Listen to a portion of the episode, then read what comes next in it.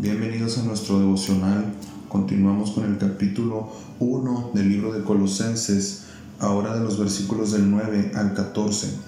Dice, por esta razón también nosotros desde el día en que lo supimos, no hemos cesado de orar por ustedes, pidiendo que sean llenos del conocimiento de su voluntad en toda sabiduría y comprensión espiritual, para que anden como es digno del Señor, haciendo en todo lo que le agrada, dando fruto en toda buena obra y creciendo en el conocimiento de Dios. Rogamos que ustedes sean fortalecidos con todo poder según la potencia de su gloria, para obtener toda perseverancia y paciencia con gozo dando gracias al Padre que nos ha capacitado para compartir la herencia de los santos en la luz, porque Él nos libró del dominio de las tinieblas y nos trasladó al reino de su Hijo amado, en quien tenemos redención, el perdón de pecados. Dice que desde el día que lo supieron, es decir, desde el día que supieron todo lo que estaba ocurriendo con los colosenses, lo que habíamos visto en nuestro estudio anterior, dice que desde que lo supieron no dejaban de orar por ellos. ¿Por qué? Porque en el momento en el que empezamos a ver que Dios está haciendo algo en nuestra vida o en la vida de otros, tenemos que orar por esas personas. ¿Por qué? Porque siempre el enemigo va a querer detener lo que Dios comienza a hacer a través de diferentes circunstancias. Pablo dice, estábamos orando por ustedes, pidiendo para que sean llenos del conocimiento de su voluntad en toda sabiduría y comprensión espiritual, a fin de que pudieran hacer que de vivir de una manera distinta, dice, para que anden como es del Señor, haciendo en todo lo que le agrada, dando fruto en toda buena obra, ¿sabes? Necesitamos sabiduría y comprensión yo me preguntaba por qué, o sea, por qué Pablo pide sabiduría y comprensión. Porque nuestra vida está llena de tomas de decisiones. A lo largo del día,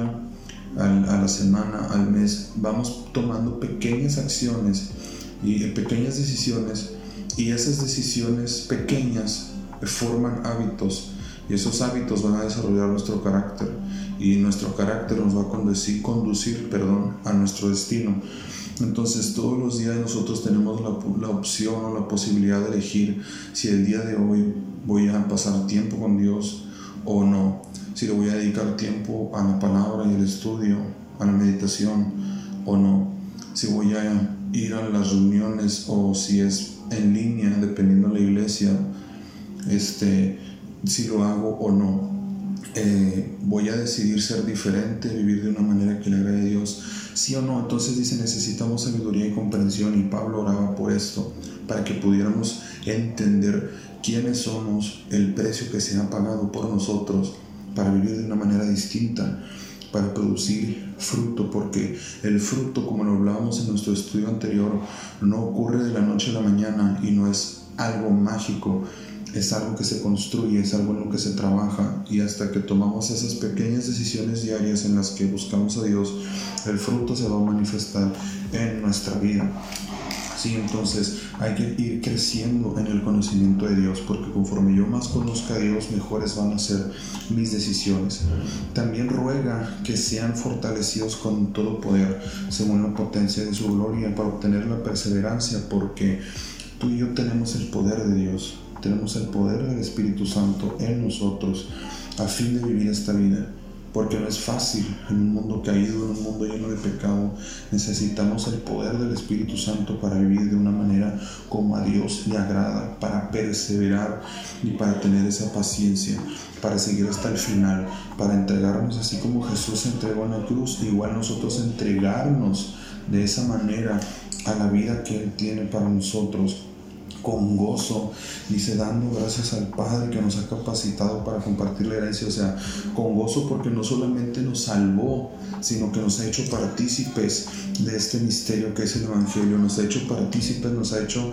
este, misioneros en donde quiera que estemos, quizá no necesitas ir a una isla remota, a otro país, a otro continente, sino que donde tú te encuentras, eh, en tu grupo de, de, escuela, en tu trabajo, tú puedes ahí compartir este evangelio, esta herencia que hemos recibido en la luz. Y me encanta porque dice, porque Él nos libró del dominio de las tinieblas y nos trasladó al reino de su Hijo amado. Es decir, ya no hay nada que nos pueda atar, dice, Él nos libró del dominio, ya no le pertenecemos, perdón, a este mundo, ya no pertenecemos a la obra del enemigo, sino que ahora somos herederos del reino, somos hijos adoptados por gracia, justificados por fe, solamente a través de el Hijo de Dios, Jesucristo, en quien tenemos redención, el perdón de los pecados, esta verdad eterna de que hemos sido liberados, de que hemos sido perdonados, alcanzados y redimidos, es lo que nos debe mantener, es lo que nos debe impulsar. Así que yo te animo que el día de hoy pida sabiduría a Dios para tomar decisiones correctas, que en lugar de que te alejen, te acerquen cada vez más y te posicionen cada vez más hacia la vida que Él tiene para ti y que Él quiere darte en estos tiempos.